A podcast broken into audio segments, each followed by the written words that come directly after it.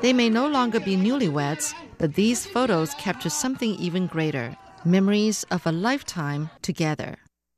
Oh, Shirley, that is just about the cutest video I think I've seen in a long Isn't it? time. Yes, it's just so cute. I love the part where she like kind of she puts the veil out of her face. Oh, it's so sweet. All right. Well, before the video, I had asked you what's the average cost of having a wedding in Mm-hmm. Taiwan? And now we're going to see the exact answer. Okay. Whoa, seven hundred and fifty thousand dollars. I was way off, Shirley. You I- were. I said two mm-hmm. That's like three times as much. Right. So in US dollars, that's 24,000. Wow. Yeah. Whoa, whoa, whoa. I'm gonna think twice. I know. Three times about getting married. Well, anyway.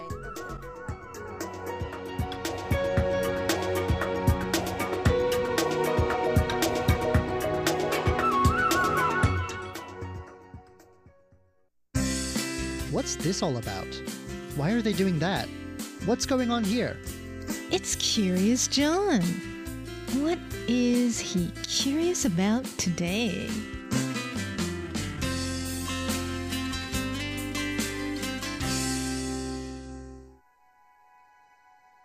The Formosan rock macaque is one of the most distinctive of Taiwan's animals.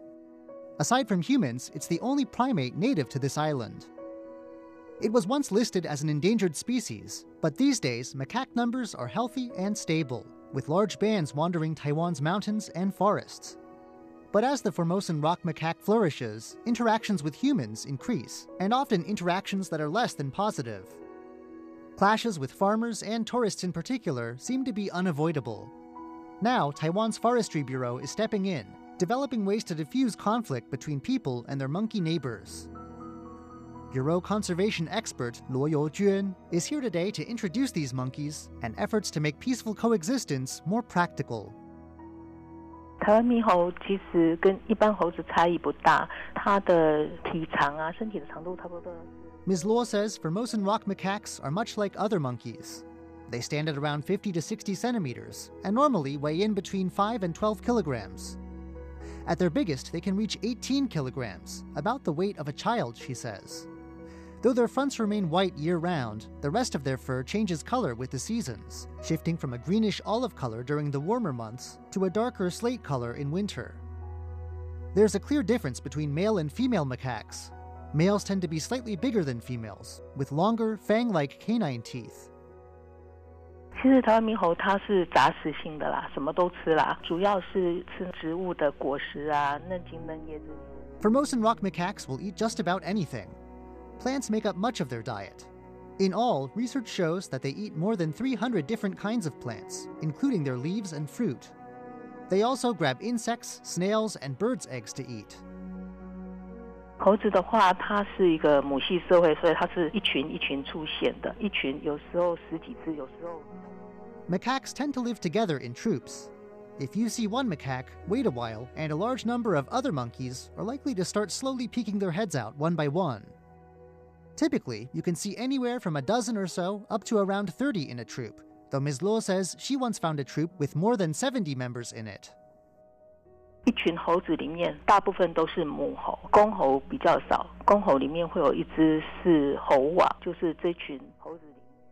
The females rule the roost, and most members of a macaque band will be females.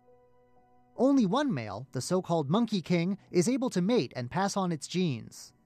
The rest of the males occupy lowly positions in the hierarchy, and many end up being chased off altogether by the Monkey King, left to roam the forests alone. 猴子的话，哈，它大部分都是在树上生活啦，比较少会到地面上来活动。 Macaques tend to stay in trees, not coming down to the ground too often. They're most active around dawn and dusk, so the best way to spot one is to head into a forested area at either of these times. They're widely spread all across Taiwan. That's because they can live at just about any elevation, all the way from sea level up to around 3,600 meters, far up in Taiwan's high mountains. How many Formosan rock macaques are there out there? 一般我们都会用抽样调查的，就是调查几个区块去做样区，然后再去推。 It's impossible, of course, to count every one of them in Taiwan. So, to get some idea of how their numbers are doing, scientists take smaller censuses in sample areas of the island and then project numbers for the rest of Taiwan based on their findings. A survey done this way in 2000 guessed at a population of around 260,000. But Ms. Luo says you could say with very strong confidence that the real number is somewhere in the range between 140,000 and somewhere over 300,000. 但是在一百零七年六月时候，我们有召开野生动物的咨询委 Formosan rock macaques used to be a Class 3 protected species in Taiwan, but in 2018 it was decided that macaque numbers were stable and on a positive track and so the species was delisted. It may just be an ordinary animal now, but Ms. Luo says it's still protected by laws that prohibit catching wild animals for reasons other than research or educational purposes. What's the interaction between these monkeys and humans like? 其实，如果在山上的话，人跟台湾猕猴之间比较不会有什么互动或者是干扰的地方。但是，像我刚刚讲的，On mountains and in forests, there's little interaction to speak of. But in addition to mountains and forests, one area you're likely to find macaques is close to orchards and farmers' fields. They also hang around popular tourist sites in nature. Monkeys have no problem eating farmers' crops, and farmers are understandably upset about the financial damage the monkeys cause. Meanwhile, the monkeys that live around tourist spots have grown used to being fed by humans. They're not afraid of people at all, in fact, they've become bold and aggressive, snatching food and bags from people. Obviously, the solution in the tourists' case is to be careful and to avoid feeding the monkeys. The government also spays and neuters some monkeys to keep numbers near these tourist spots under control. But farmers' problems with monkeys have required a bit more creativity to solve. After all, Ms. Luo says, farmers only want to save their crops and get rid of the monkeys. They don't want to hurt them.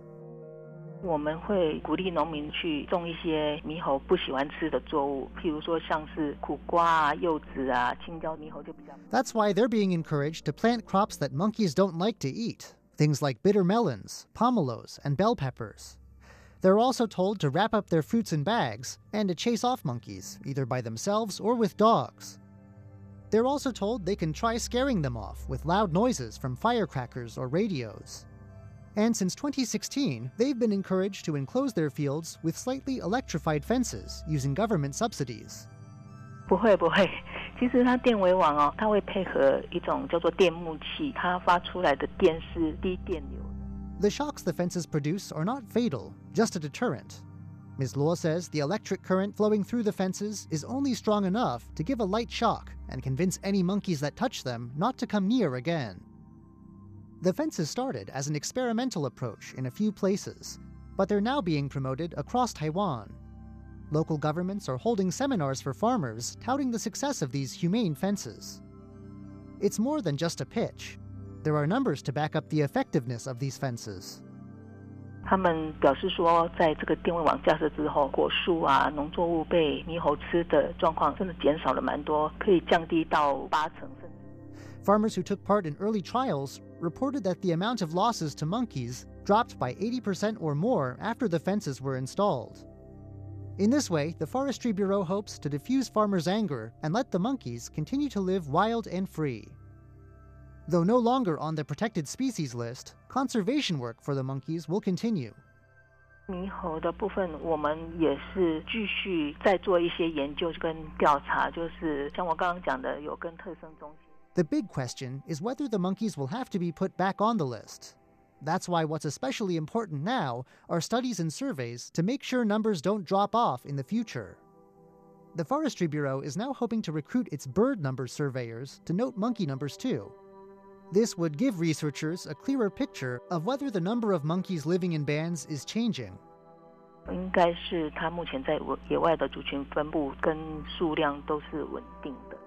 Fortunately, despite friction with farmers and tourists, humans don't seem to be having much of a negative impact on the monkeys.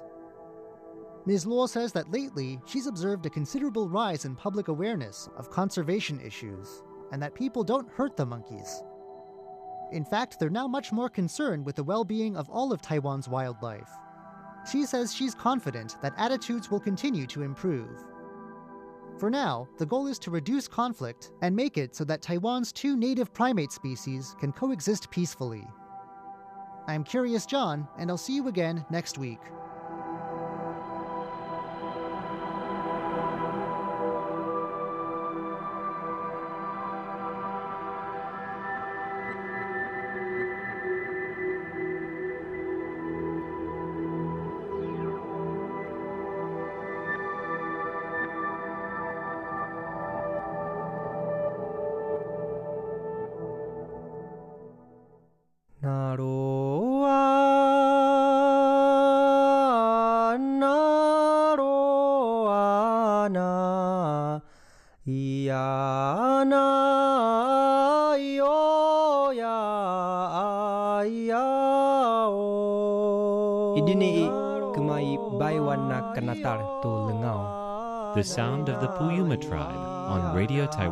International.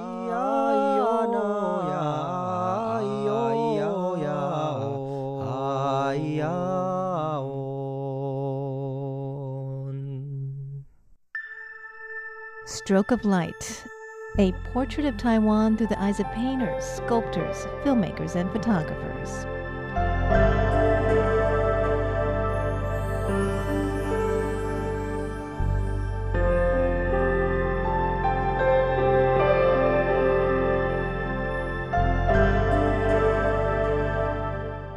Hello and welcome to Stroke of Light.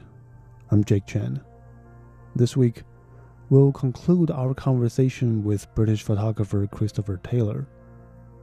We have been talking about his growth as a photographer, the journey that led him to spending five years in the country of Iceland, and to capture what he calls the spiritual energy that he feels in the landscape.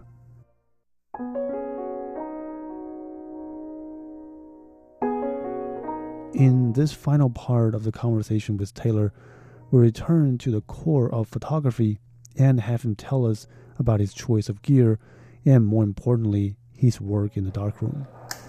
So, now that we're on the subject of equipment, why? Uh, you have obviously many formats you can choose when shooting 120 film, right? 6x7, 6x9, what have you. Why choose 6x6? Why square? Um, well, the first uh, medium format camera I used was uh, square format. And then I bought a Rolleiflex, obviously also a square format. Okay. And I've, I've become very, I mean, I have used a 6.7 camera as well. Okay. Um, I also use 5.4, uh, 5.4 Uh, view sheet, camera. sheet, yeah, view yeah, which is rectangular. But um, I quite like the square format. I like the fact that it's uh, very simple. You don't have to worry about uh, which. Which way to turn? exactly, you know, so it, it uh, you might see that as a limitation, but I, I like the fact that things are made simpler. Black and white I also use because it's also uh, less complicated than color. Okay. You know, it's just it's more graphic. So I think the, the simpler the way, the simpler the images, um, uh, the better I like it in that sense. yeah. The better it is Also the fact that the Rolleiflex just has a fixed lens. Right. You can't change the lens. Exactly. It's also uh, the simplification. So I like to just take away the uh, complications. Uh, From your work process and just let your emotions flow through your work. yeah, I think uh, hopefully if that works that way, yeah. That's Yeah. a bit, uh, Yeah. but I think I'm attracted to yeah, the Rolleiflex uh, square format for these reasons. It's a simpler way to work. Okay. Um, does your workflow in the darkroom reflect that philosophy as well? Do you try to keep it simple in the darkroom too, or do you manipulate it quite a bit? Of course, making prints is always a lot of work. The, the negative is never perfect, and uh, I'm not so much of a technician that uh, have perfect negatives, far from it. So I work very hard in the darkroom. Most of my time is spent in the darkroom. Right. You could, you could say 25% of the time I'm taking pictures, 75% of the time I'm in the darkroom. Okay. so you're more so a printer. Yeah, I, I print my own images, so you know, this, this takes a lot of time. Um, and it helps to understand the image, I think. What do you look in your negatives to enhance when you're in the darkroom? Um, I'd rather have much easier negatives to work with, Right. but um, there's always. Uh, uh, I mean, for instance, we take this image over there. Not that we can see it uh, being filmed at the moment, but um, there's some dark areas. It was, just, it was actually evening, sun was very low. So the dark areas uh, almost completely black, but I want to just on the, on the negative is almost nothing. But nevertheless, I want to just, if you look uh, closely enough, that something is there. You want a little bit of texture to be shown. Yeah. I don't, I don't like the fact that the shadow areas are completely blocked out. And the same is true of highlight areas. So in the distance, we can see the sea and the sky. So this requires far more exposure in, in, the, in the printing than the shadow areas in the foreground. Right. Probably three or four times as much exposure. To bring a little bit of texture. To bring something, to bring something there again. Okay. So if it was just a straight print, uh, the sky would be completely blank, Right. and the, uh, the shadow areas would be completely black. So, Okay. so always you, you're working uh, to have a nice balance of contrast. It's a nice contrast in this print because the sun is very low, bringing out the texture in the land. Right. The land which is sculpted by the, uh, the wind and the uh, precipitation. Right. and um, also the fact that it's a very volcanic, though in this part of the landscape, Right. the vol- volcanic activity is quite quite old. Okay. But uh, that also has formed the landscape. So there's many factors. Yeah. In the landscape, I'm looking to show the way the landscape is sculpted. Thank you all for joining me in this long conversation with Mr. Taylor. I have to say that out of all the photographers that I have interviewed over the years, he is one of the most dedicated one and it really shows in his work. Please check out our program announcement page for a group of selected photographs that he has made. For Stroke of Light, I'm Jake Chen. Thank you and talk to you next week.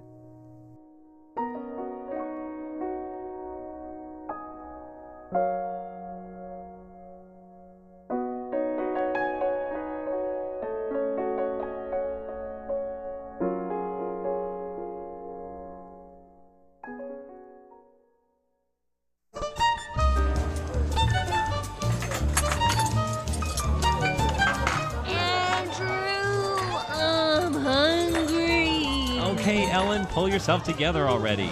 It's time to feast. Sit down at the table with Andrew Ryan and Ellen Chu on Feast Meets West.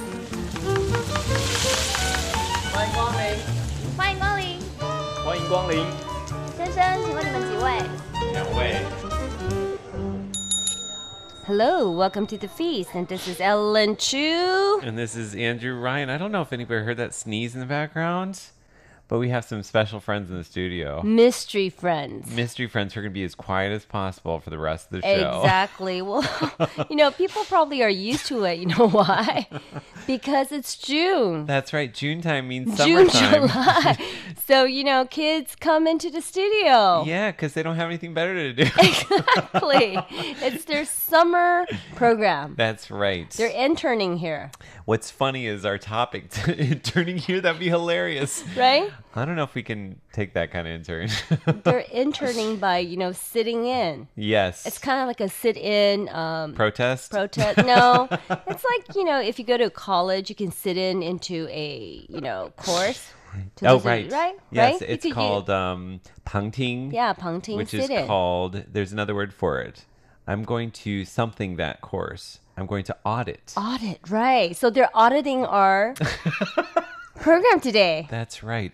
So in the studio, we have a soon to be fourth grader. Yes. And And, the soon, to be soon-to-be third grader, third grader. auditors. Auditors.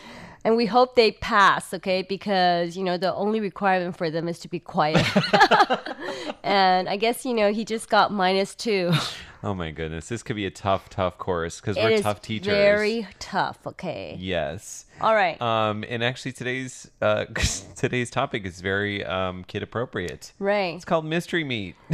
yep. You know, whenever you're in school, you know, go back in your memory lane. School lunch. yes. Have you ever had anything that's like you see it, you know it's meat, but you don't know what kind of meat it is? like every lunch, as long as you cover it in sauce, like brown sauce, nobody yeah, knows. you know, we used to have these meat patties. yeah. They look like ham, but thick. Mm. And I think, you know, later on. Spam. Spam. Oh, Spam is kind of like mystery meat. spam is an interesting food. Like I feel like spam. I never had spam, We had spam. but I wonder if that's like connected to the Asian connection of the West Coast because you grew up in like San Francisco, right? Uh-huh. And there's a lot of spam used in many Asian cuisines, like Filipino food Yeah. has spam. But we Um, had that in school lunch. Yeah, I think They just had like two slices of spam and then they put Uh-uh. like sauces over it. No. You would have mashed potato and you would be like, ooh. particle meat, Right. like particle board. So I went to public school, you know. So I did too, Ellen Chu. Do you, You know? did? In high school, when I was there on the weekend for like a deadline for the newspaper, Uh-huh. we were wandering around and we found in a closet, we found this um, boxes that said uh, meat on it, and it said grade D butt edible, and that What's grade D but edible? it's like Oh, grade D. grade but- D, but like not grade A. Are you serious? so s- public school lunch was actually really scary. It was just a li- uh, above the uh, inedible line. oh god. So, so did you Yes. guys do like a report on it? We should, you know, I don't know why we didn't do like an undercover and get investigative report. Right, because We didn't have phones, like cameras on our phones, though. Like if we did, we could have taken a picture of it and like printed that up. then how'd you take school pictures? I mean, for your newspaper. Well, we had cameras, but they were locked in a closet. I don't understand these things. They didn't want us to have pictures on the weekend when nobody was there to monitor what we were photographing. okay. Wow. Grade D edible. Hopefully, it's a it's a grade above that, a passing grade at least. Okay. Yes. Mm. So That's today we're going to be talking about mystery meat, um, and uh, we have a uh, identifiable meat, which is largely pork, but there's some other surprises in there too. So you mean that today you will be serving mystery meat here? I'm going to be eating mystery meat, but I'm not going to be subjecting you to mystery meat. How does that sound? That sounds wonderful. I knew you'd be into that. Yes. All right, shall we check out what's on our menu today? Sure. Let's do it. Okay, in our first course, Andrew will be sampling some alligator jerky in the Orlando airport. Why is he eating in the airport?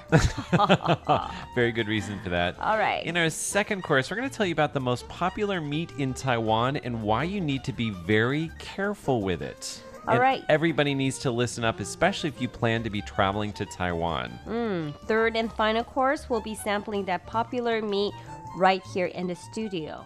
That's right. I saved the popular meat for you. And so I, you mean we have to be very careful, but you're still serving it to me? Are you careful enough to serve it? I promise. I'm very careful. All right. Would I ever harm you? Would I ever put you in harm's way, Ellen Chu? I don't know. That is not the right answer. I don't know. I would always be protective of you. Okay. Yes. All right. So- Have I ever failed you yet in 10 years? I've never served you anything that made you sick, have I? No. She looks confused. No. She's thinking a little bit about that. Right, but you know, maybe food that I don't really like. Like. Okay, that's okay. different. All right. totally so we're gonna, different. We're going to have a first song. It's called 疯狂的猪, The Crazy Pig. Yep, and that might be a little bit of a hint. Okay. It's by Tizzy Bac. All right. Back with a moment and some alligator jerky at the Orlando airport. Time, time, pass me by. It's too late and make me wanna cry. 这个世界始终有我不能理解的悲哀。说的再多，却也无法让彼此变得更温暖。原来你要我给的不只是单纯爱你而已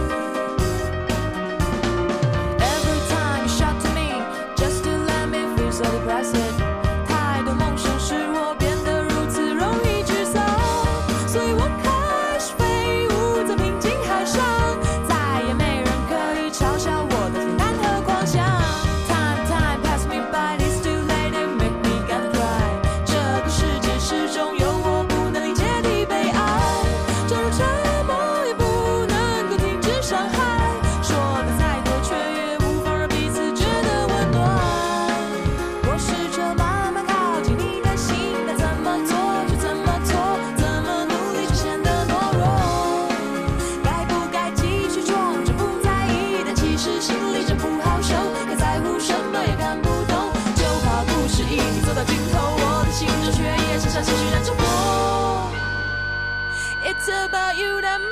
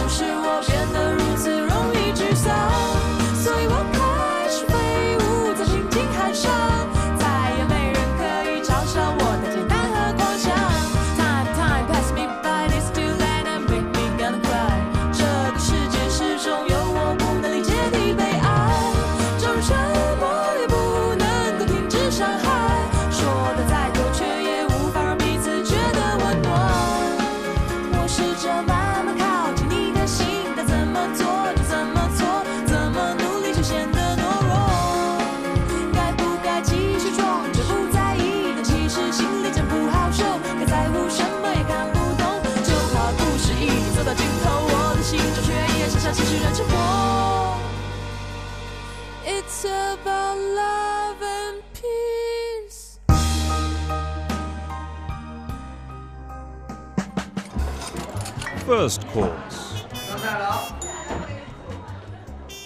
And we'll.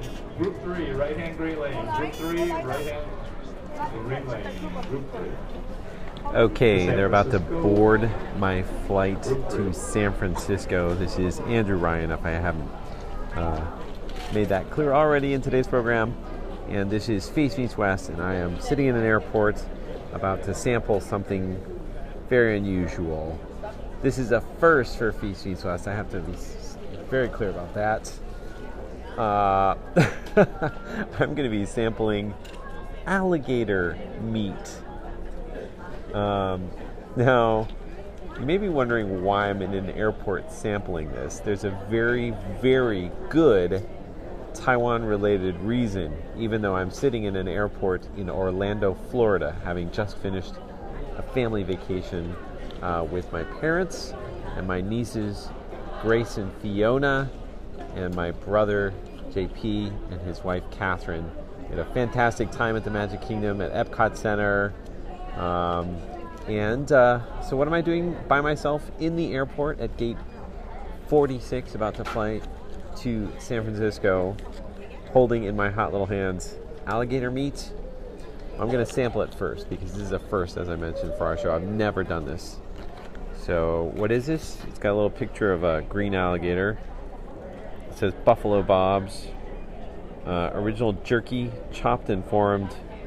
Ingredients alligator, pork, salt, flavorings, dextrose, onion powder, garlic powder, sodium nitrite. And I'm going to open up this uh, packaging. Again, morning groups one, two, and three for San Francisco flight 380. One, twos, and threes. Having a hard time opening this packaging. I'm going to have to hurry up because they're already boarding groups one, two, and three. I'm group four. Okay. I struggled a little bit to open that because I didn't have scissors. Because if you're about to get on an airplane, you can't have scissors. But I've just taken a bite, and to be honest, tastes a lot like any kind of dried meat, any kind of like pork jerky.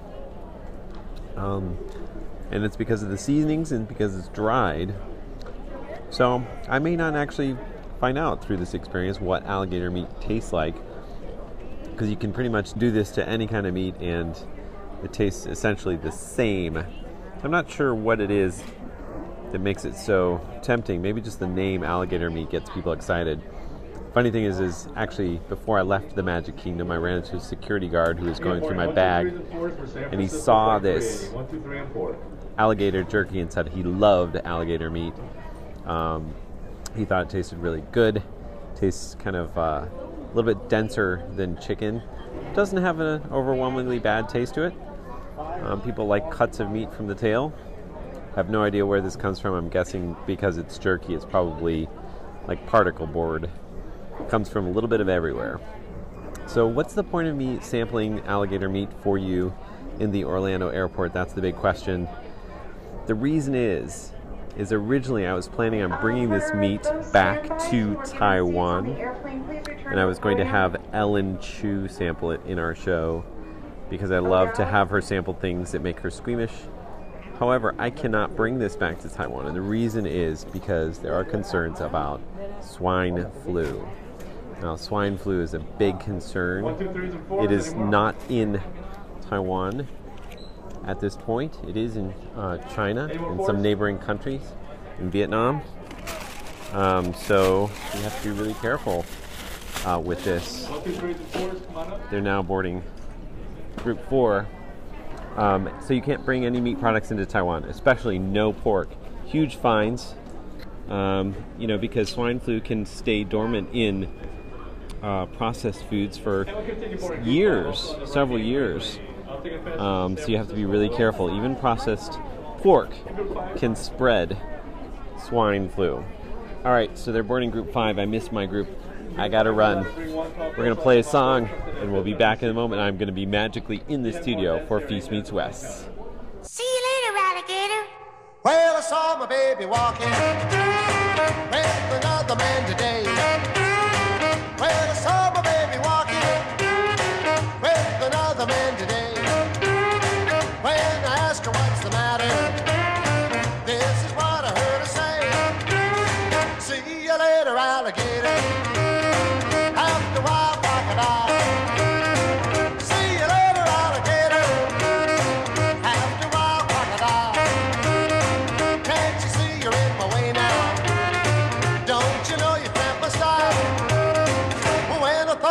she told me, nearly made me lose my head.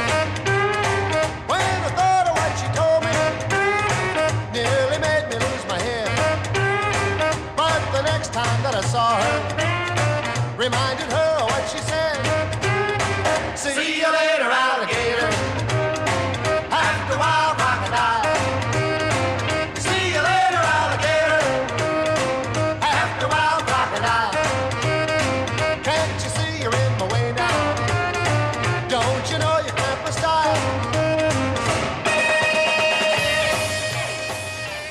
And that was See You Later, Alligator. But we're not going to see you later. We're going to continue today's Feast Meets West with our second course.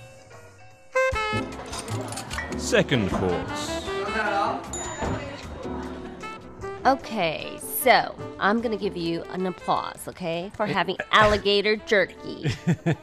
You're welcome. I took one for the team. right, you know, thank goodness there was pork mixed in it, so you couldn't have brought it back for me. Okay. I can tell you're really sad about that, Ellen Chu. Why would people like eat al- alligator? Well, if you're from Florida and alligators are a pest and you have to kill alligators, then why not just like eat them as well? Do you know it's really it's true. Well, like I said in that piece, when I was going through security for the Mhm. monorail at um, Disney World, Uh-huh. the guy, the guard, saw that it was uh, alligator meat because they have to go through your Mhm. bags. Mhm. He's like, he loves alligator meat. Are you serious? Yes, it's a local t- delicacy, Ellen Chu. You're missing out. I would just imagine that it's dry. I think it is kind of dry. So they make it into jerky. That's right. Right? Well, some parts might be kind of like tender, but not the parts you make into jerky. I think they use the worst, driest parts. Right. Yeah. Okay, the grade D. Grade D, but edible. Edible, okay. So Right. we are talking about the most popular meat in Taiwan. And what is that meat? It is Pork. That is right. Taiwanese people consume more pork than any other type of meat. Okay. So of course that means we're very concerned about African swine flu. Right. So the swine flu is actually spreading around Taiwan right now? It is not spreading around Taiwan right now. It is spreading around Asia right now. There are Oh. confirmed cases in places like China and North Korea. But does it hurt humans? It does not hurt humans. That's an excellent question. Okay. But what it does do is it's 100% fatal to pigs. Mhm. So if it comes to Taiwan, then it would decimate the pig population. Mm. And it takes a long time to get the pig population back. Do you know why? Why? Well, let me tell you how pig swine is uh, swine flu is transmitted. Mhm. It can be transmitted both directly, so pig to pig, Mhm. and indirectly, so via your clothing, your shoes, and even through food like leftovers. Wow. Which is a concern in Taiwan. You know what we do with Mhm. our leftovers? Right.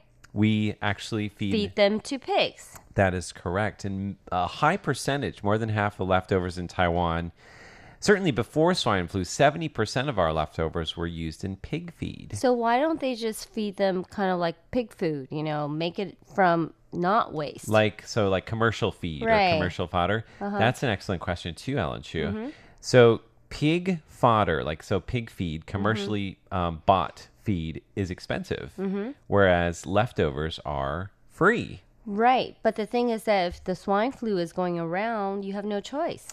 That's true. So what they're doing is, is they're uh, the government is encouraging people, farmers, to not use leftovers. They're Mhm. giving them subsidies, and also they are approving some people to use the leftovers.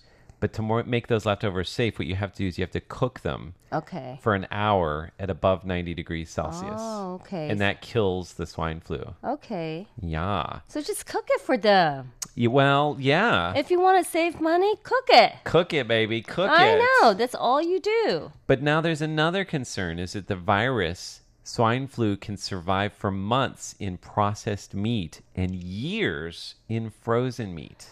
So the thing is that cook your leftovers. That's okay? right. Yeah, That's but it- the only way. So the concern is is that if it came to Taiwan and we had all of these processed meats or if Mhm. we had frozen meats Mhm. and somehow somebody kept them for several years Mhm. and if that got out and a pig ate it, Mhm. then they would catch the virus and die. So you know the only way is to cook your waste. That's right. Well if well, you're, you know, cheap enough not to buy any of those artificial, you know, food, then you just need to cook it. Well, the other thing is too is they just need to they need to start by keeping swine flu out of Taiwan. Mhm. And you know what they're doing? Mm. They're fining people, huge fines. So you don't want to bring any pork or any actually any meat products to Mhm. Taiwan, especially if it's from an African swine flu or ASF affected area. Mhm. Huge fines. Look at this, Alan. Two hundred thousand dollars Taiwan dollars is about sixty five hundred US dollars for first time offenders Mhm. for people who do it more than once, a million Taiwan dollar fine. That's more than 30,000 US dollars for repeat offenders. Ooh. How, when was the last time you came into Taiwan? Was it within, since swine flu? Was it this year? Yeah, it was Chinese New Year. And they had like signs up Uh huh. telling people to be careful. No pork. No pork. And if Mhm. you come from, if you're traveling from China Mhm. in some parts of Southeast Asia and South Korea now, Mhm. They have a special line for you once you get off the Mhm. plane. I saw this last time. And they have like dogs, right? They have sniffer dogs, Uh huh. and they check all of your hand carry-ons. Mhm. Like they open them all. So you came back from Orlando, Mhm. and is that an affected area? It's not an affected area. But you still can't bring it, right? Still can't bring it. Okay. No alligator meat, even you know, if it has like, especially if it has But pork in it. usually it's like no meat products. Well, I think in the past, before the swine flu thing, you could bring like jerky, right? So it's packaged, it's processed, Mhm. it's sealed, it's not Mhm. fresh. Okay. But now that it's like African swine flu is a concern, they you just Mhm. have to be really careful. Okay.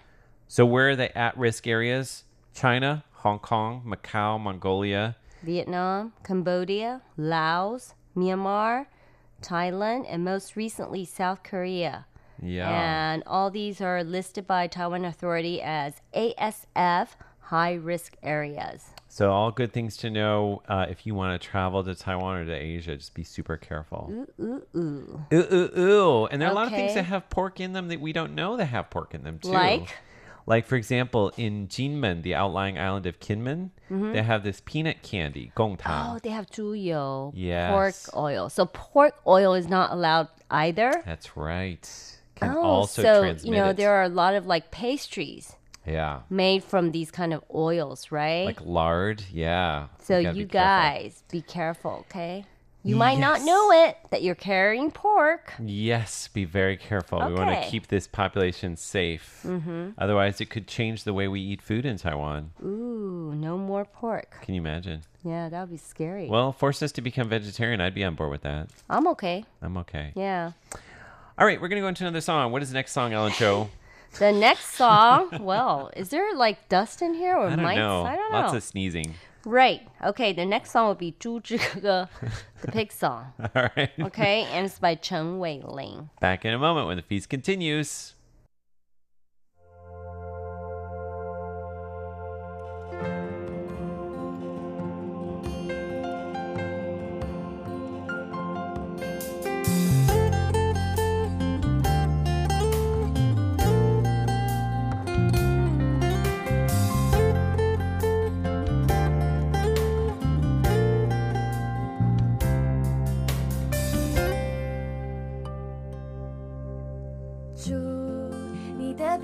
有两个孔，感冒时的你还挂着鼻涕牛牛。祝你有着黑漆漆的眼，望呀望呀望也看不到边。祝你的耳朵是那么大，忽闪忽闪也听不到我在骂你傻。祝你的尾巴是卷又卷，原来跑跑跳跳还离不开它。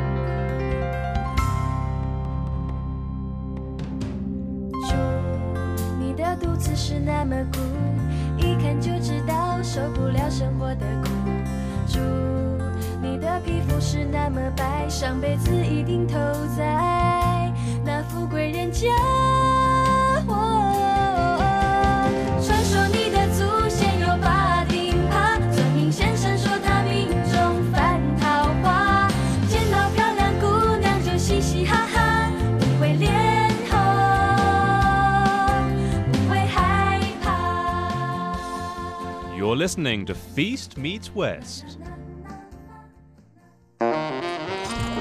Third course.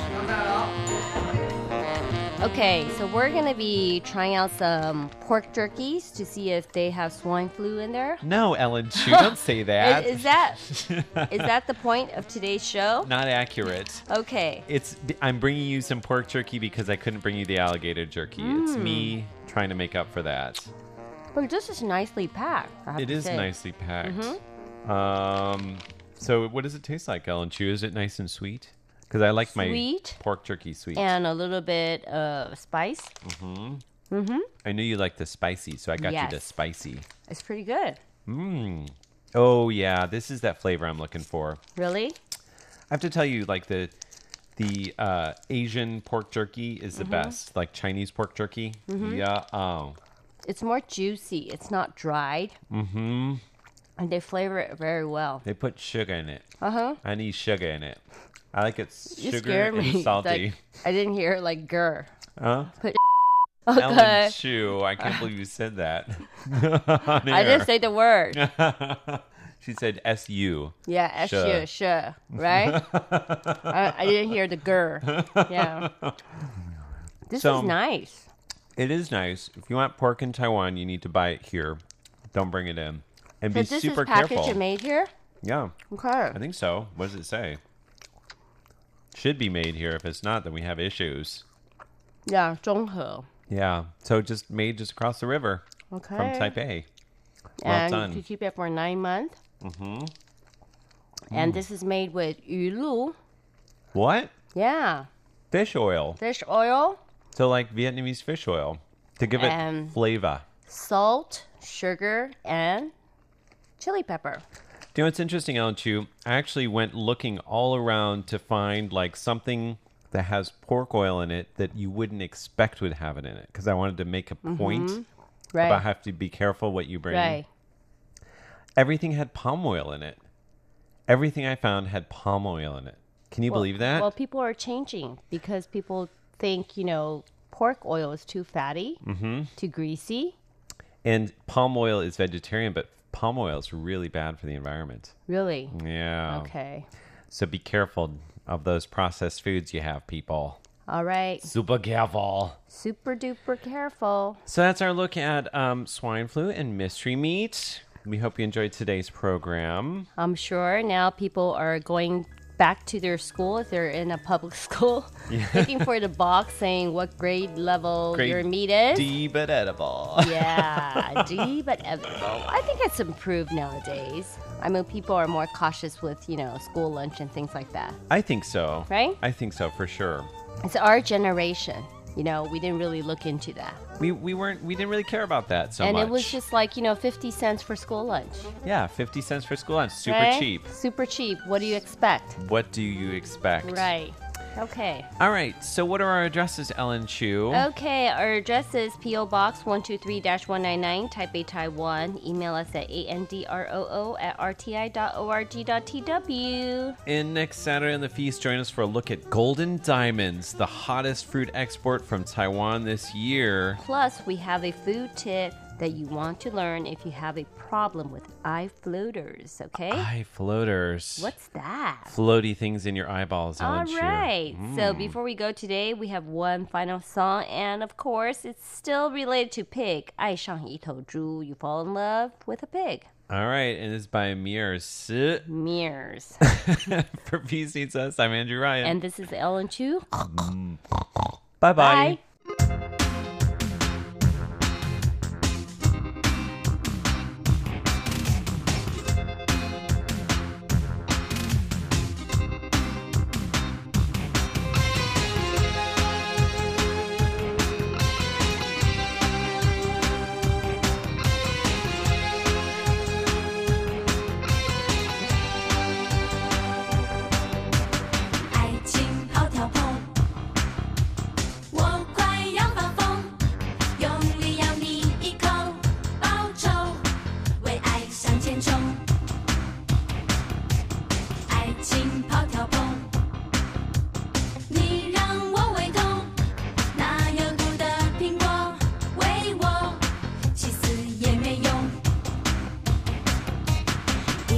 Bye.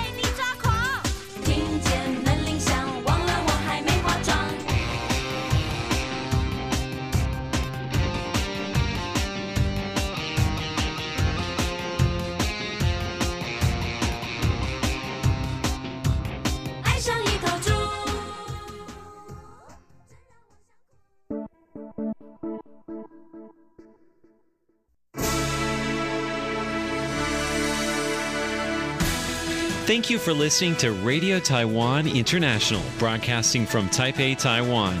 Check out our website at english.rti.org.tw. Again, that's english.rti.org.tw for the latest news and features from Taiwan. You can also listen to our programs and watch videos as well. Our 60 minute English language program can also be heard every day at the following times and frequencies. In southern China and South Asia from 1600 to 1700 UTC on 6180 kHz. Again, that's in southern China and South Asia from 1600 to 1700 UTC on 6180 kHz. And in Southeast Asia from 0300 to 0400 UTC on 15320 Again, that's in Southeast Asia from 0300 to 0400 UTC on 15320 kilohertz. We'd love to hear from you. Please send your comments to P.O. Box 123 199, Taipei, Taiwan. Again, that's P.O. Box 123 199, Taipei, Taiwan. Or send an email to rti at rti.org.tw. Again, that's rti at rti.org.tw. Also, visit us on Facebook. The address is fb.me forward slash Radio Taiwan International. Once again, on Facebook, we're located at fb.me forward slash Radio Taiwan International for videos, photos, and news of interest from Taiwan. Thank you once again for listening to Radio Taiwan International.